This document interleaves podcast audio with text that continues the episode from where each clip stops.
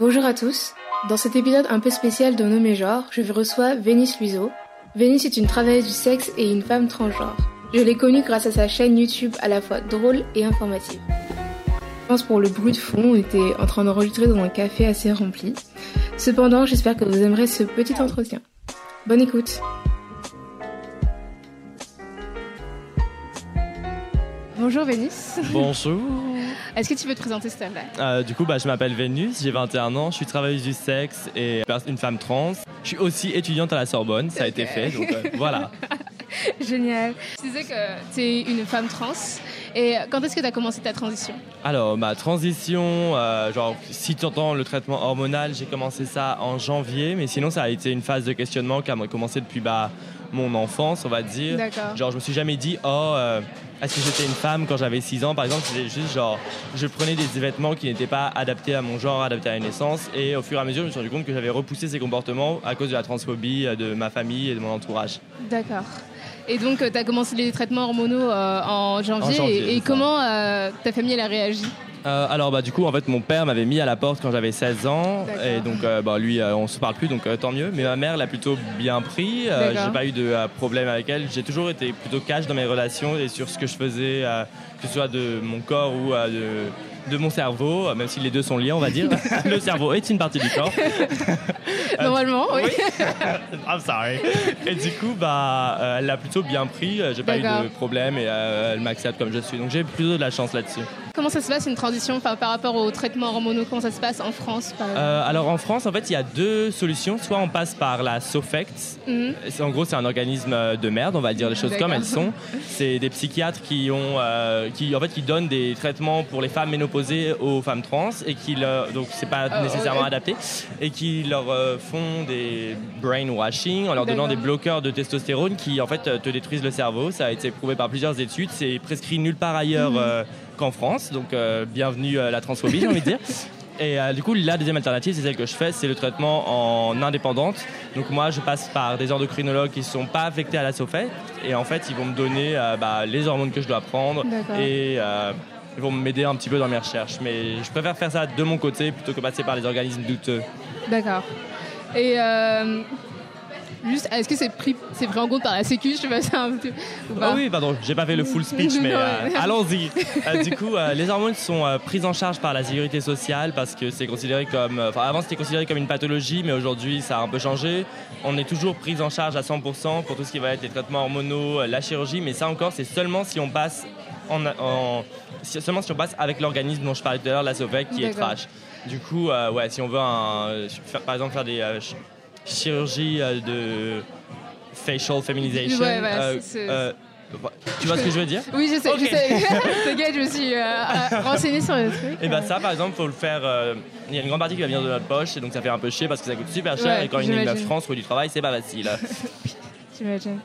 Est-ce que tu, as, tu aurais une raison pour laquelle ce, soit, euh, enfin, ce système il est nul, euh, genre la SOFEC? Est-ce que tu as, Euh, une idée pourquoi c'est aussi nul alors que c'est un truc. euh, Bah, parce que c'est dirigé par des personnes cisgenres et euh, des mecs Ouais. qui bah, n'ont aucune idée de ce que c'est qu'une femme, qu'elle soit cis ou trans, déjà pour commencer. Vous savez, les médecins, ils aiment bien donner leur avis, que ce soit les gynécos hommes ou autres. Ouais. ils, ils- ils- ils ont peut-être fait des cours, mais ils n'arrivent pas à concevoir que une femme, euh, ça évolue aussi en société, qu'il peut y avoir des rapports qui vont être très compliqués quand elle va être exposée à un praticien qui est un homme et ils vont se comporter comme de la merde, avoir des comportements hyper toxiques et euh, bah, carrément genre dangereux. Il y a eu des histoires, euh, par exemple là, je vais prendre cet exemple précis. Récemment, il y a une endocrinologue qui a prescrit les hormones sans passer par la SOFECT et tout le corps des médecins hommes l'ont attaqué en justice pour ça. Parce qu'elle avait prescrit des hormones à une femme trans. Donc ce sont vraiment des pièces de merde. Ok, waouh, d'accord, ok, c'est n'importe quoi. Oui, oui, littéralement. Je sais absolument pas. Tu sais comment la transition se passe dans les autres pays, par exemple en Europe ou euh, aux États-Unis Euh, euh, bah alors, je sais que le modèle en Allemagne est un des mieux, on va dire, parce que tout est pris en charge de A à Ah. Z et euh, les organismes ne sont vraiment pas toxiques comme on va avoir ici. Ça va être des personnes qui sont formées euh, spécifiquement pour les euh, dynamiques autour de la transidentité, donc qui D'accord. maîtrisent le sujet. Ici, ils ne savent pas ce que c'est concrètement. Après, euh, outre-Atlantique, euh, il y a comment s'appelle? Bah, les États-Unis.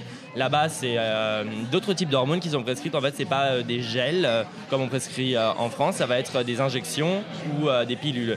Et donc, c'est aussi bien. C'est un autre, un autre moyen d'y avoir accès. Mais là, par, par contre, on sait que leur sécurité sociale, bah, Oui, il y en a pas. Elle va trop existant, donc bon. Vraiment. ah, d'accord. Tu disais des gels Parce que moi, j'ai toujours cru que ça se faisait par injection. euh, Bah, en fait, ça peut se faire par injection. Comme je le disais, si tu fais un parcours indépendant, tu peux acheter tes hormones clandestinement et te les injecter toi-même.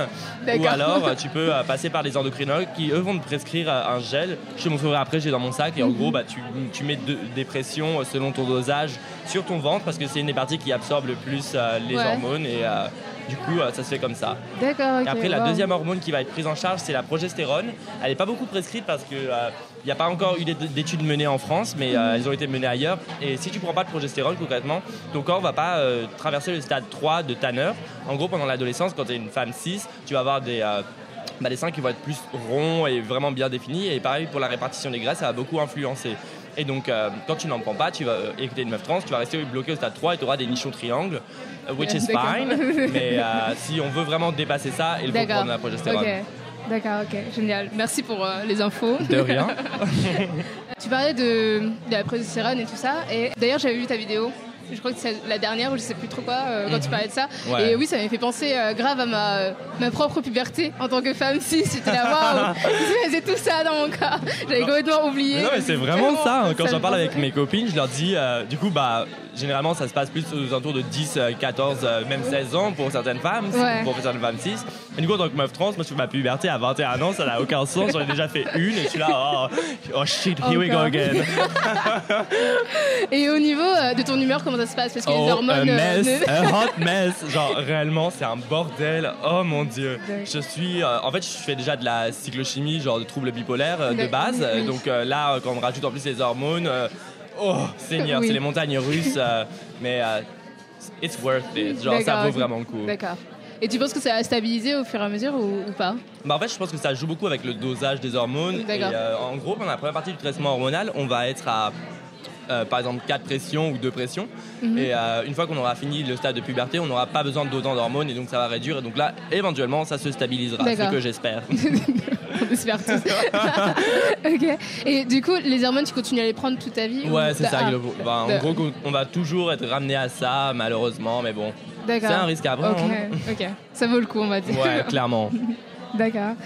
Et qu'est-ce que tu dirais, c'est, euh, je sais pas le mot en français, les misconceptions, les mauvaises Ouais, informations, les préjugés euh, voilà. etc Euh, par rapport au fait d'être euh, d'être une femme transgenre. Euh, alors il y Genre a les questions bêtes qu'on te pose. Bah, les questions ça, bêtes ouais. qu'on va me poser, ça va être Ah, mais euh, t'as t'as- t'as toujours ta bite ou tu sais, des trucs vraiment hyper déplacés. Ouais. J'ai une anecdote là-dessus. Une fois, je me baladais dans la rue, il y avait une personne que j'avais pas vue depuis un an et du coup, elle avait pas suivi ma transition. Et euh, elle m'a croisé, elle m'a même pas dit bonjour, elle m'a dit euh, Oh Oh, bah t'es super féminine, tu t'es fait opérer Genre, cash. Et genre, quand je me, je, je me suis pris ça dans la gueule, je me suis dit, mais c'est Ouais. quoi son problème? Enfin, Est-ce que moi je vais demander aux gens que je croise dans la rue qu'est-ce qu'ils ont entre les jambes enfin, Ça ne regarde personne. Et est-ce que ça me valide dans mon identité de femme? Je pense pas. Je pense que ce qui compte c'est la façon dont on va être euh, évolué, comment on va se socialiser. Et je trouve Mm. ça vraiment trash comme comportement. Mais bon, Donc tu parlais du, du fait que tu, euh, tu galères à trouver du travail, on va dire. Ouais. Et comment ça se passe pour, euh, on va dire vous, pour les femmes trans, euh, trouver du travail, on va dire normal avec des gros guillemets. Ouais, je- bah en- concrètement, tu peux le dire genre normal parce que moi je suis poussé vers le travail du sexe parce que j'arrive pas à trouver de travail qu'on va dire genre normal quand je vais me présenter à des employeurs, des potentiels employeurs parce qu'ils veulent pas m'employer et que je leur donne mon prénom d'usage ou et que je leur demande de m'appeler par les prénoms euh, Ouais. euh, her, enfin elle, bah et je sais que c'est un motif, ils vont pas me le dire, mais ils vont pas me prendre. Genre j'ai zéro retour alors que j'ai un CV en béton armé, mais euh, ils me prennent pas juste parce que euh, bah, je suis une meuf trans et je trouve ça vraiment genre bah trash complètement. C'est- Je vais pas manger leurs clients, enfin je sais pas. Hein, euh, ouais. sauf si ce sont des transphobes, évidemment, je vais les manger et encore j'ai envie de faire d'indigestion, mais bon. C'est ça qui t'a poussé vers le travail du sexe. Euh, concrètement, ouais, en grande partie, c'était le fait de pouvoir déjà être ma propre patronne, on va dire, parce que je dépends pas de- d'autres organismes, je fais ça toute seule et euh, bah, Mhm. j'avais besoin de thunes euh, sans avoir à passer par des employeurs, parce que chercher un emploi, on sait le temps que ça prend. Enfin, en ça, France précisément. si t'as pas genre un background impeccable, bien blanc, bah it's, it's over. mais trash, juste trash. que tu as rencontré des difficultés dans, dans ce, dans ce travail-là, dans ce genre de travail Dans le travail du sexe, ouais, bah, les difficultés que je vais rencontrer, ça va être essentiellement avec mon entourage ou les personnes qui vont apprendre que je suis une travailleuse du sexe. bah, en fait, c'est ça qui est un double tranchant, c'est que une fois que tu as fait du travail du sexe et que moi je suis public, du coup je le cache pas, bah en fait les personnes ne veulent plus m'employer dans les métiers classiques parce que oh c'est une pute euh, ouais. Ouais mais enfin je, peux faire autre chose euh, euh, je, suis versatile. Mais c'est juste que c'est le danger en fait c'est la partie danger qui me bah après la, notion de danger elle va être renforcée par le système qui est mis en place genre le système abolitionniste qui fait qu'on n'est pas du tout protégé genre si les quand les flics viennent c'est pour nous arrêter c'est pas pour nous protéger mm. genre il y a tout, tout un truc qui est est fait pour nous mettre en danger. Et après, évidemment, on va être en contact avec des hommes, donc euh, men are trash, donc euh, on va être. Euh, on va être dans la merde littéralement, mais bah, moi, so far, j'ai eu quelques expériences, genre, bah, mauvaises expériences littéralement. Et bah, je sais que j'ai pas d'autre alternative, donc je dois continuer à faire ça si je veux continuer à respirer. yes. Existant en général, oui. Quelles sont les, on va dire, tes ressources pour se protéger euh, Par exemple, si tu es dans, une situation de danger avec un client ou. Euh, euh... bah, du coup, moi, les ressources que je vais avoir, ça va être en grande partie amené par le syndicat du travail du sexe. En gros, c'est un truc qui est fait par et pour les putes et les actrices porno, etc. Et donc, euh, en gros, on donne des cours d'autodéfense pour savoir comment bah, se défendre.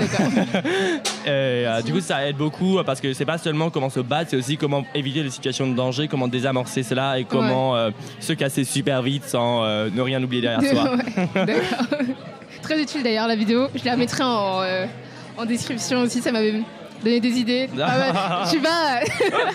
on sait jamais, hein, parce que euh, prostituée ou pas prostituée, des fois les hommes sont dangereux, on sait bah jamais. en fait, hein, littéralement, ça s'applique à. c'est ça, c'est que ça s'applique à tout le monde.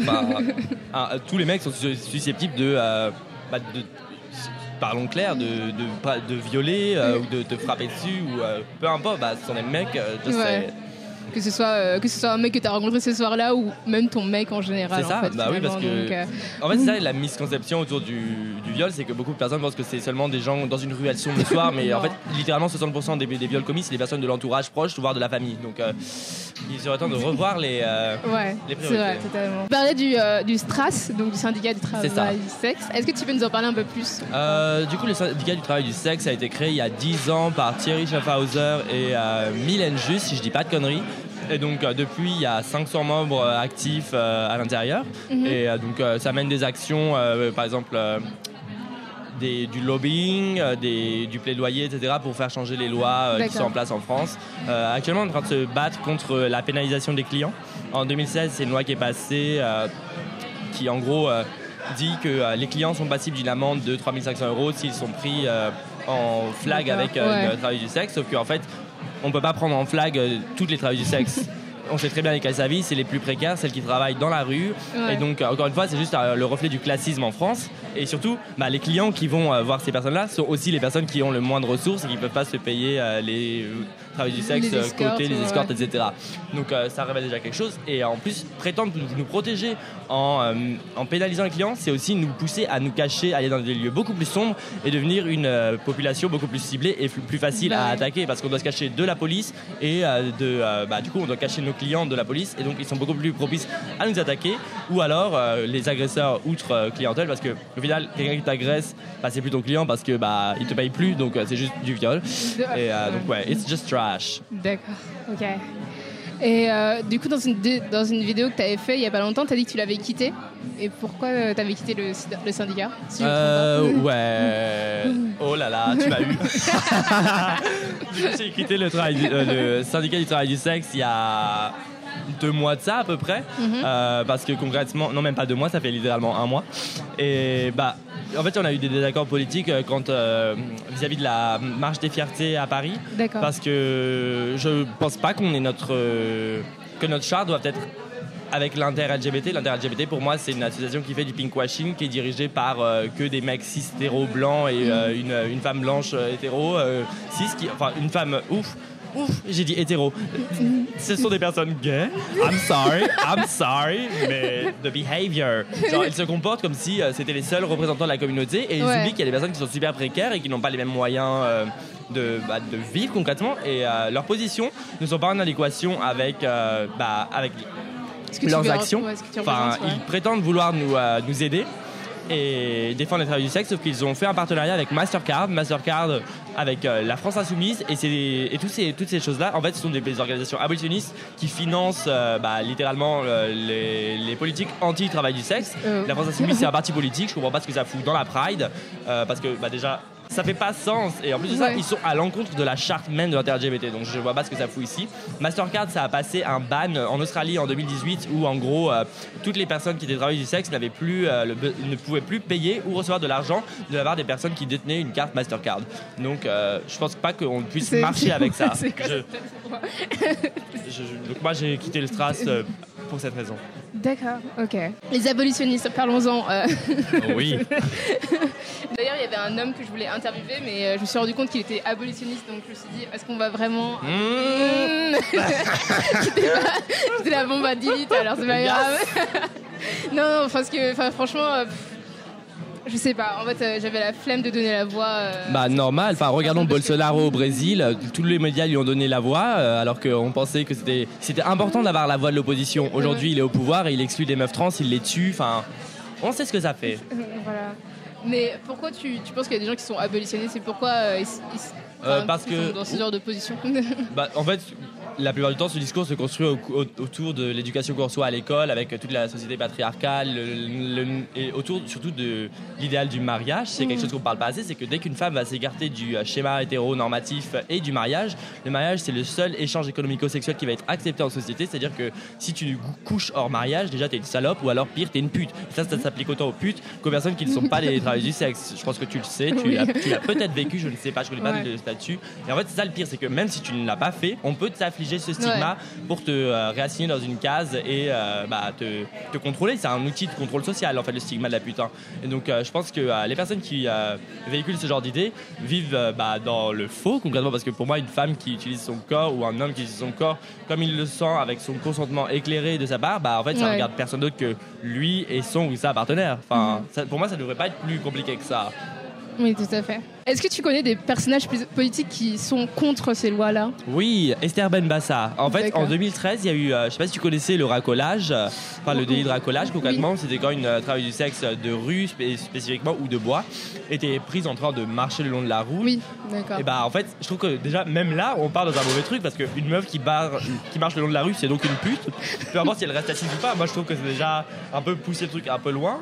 Et donc, Ouais. en gros, elle a abrogé ce délit, euh, comme quoi la prospection de clients était interdite sur la voie publique, que ce soit de façon passive ou active. Passive, c'est donc marcher dans la rue, donc euh, genre c'est le policier qui te passe, il te voit, il te dit oh tu racoles, et tu peux rien dire. Active, c'est euh, si tu vas voir des gens et tu leur dis hey euh, c'est euh, tel prix pour euh, tel temps, euh, donc là tu te prends une amende ou tu vas au commissariat.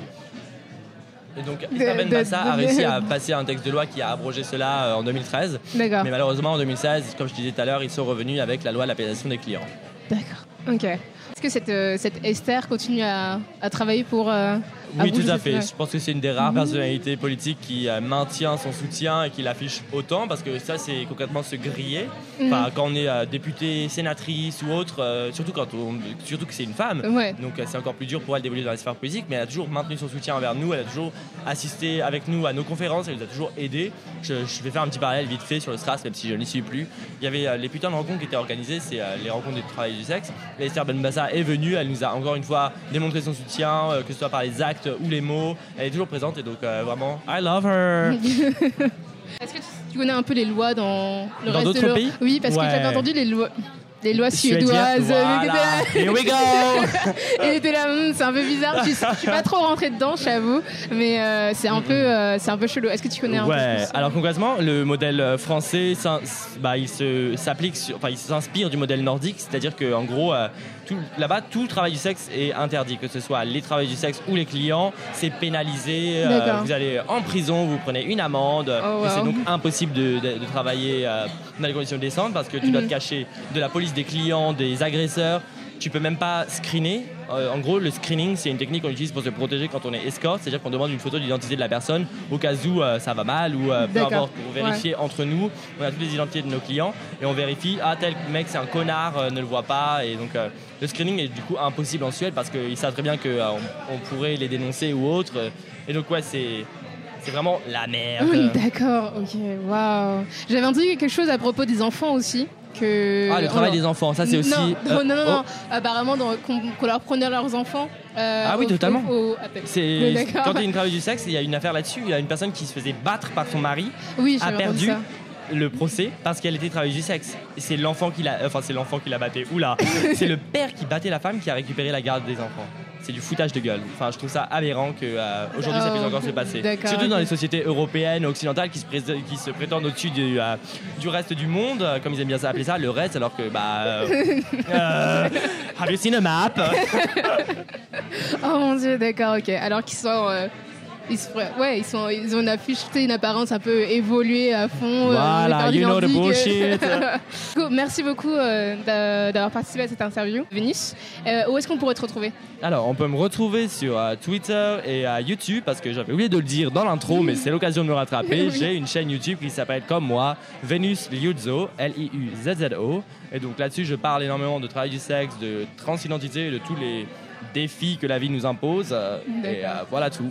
D'accord. Et on peut te retrouver euh, tous les mardis pour les mardis, puteries. Exactement. Qui sont très Tu- qualitatifs. Ah, merci, tu fais ma com. Écoute, bah, merci beaucoup. Retrouvez-la sur les réseaux. merci à toi, chaton. Je fais ma propre pub maintenant. Donc on est bien sur Instagram, à genre euh, tiré du bas euh, les podcasts avec un S à la fin. Sur Twitter aussi, sans le S parce qu'il n'y avait pas assez de caractères. Enfin, il y avait trop de caractères, pardon. Et euh, on sera bientôt disponible sur Spotify et Deezer. Donc, euh, Hâte voilà. de vous y voir.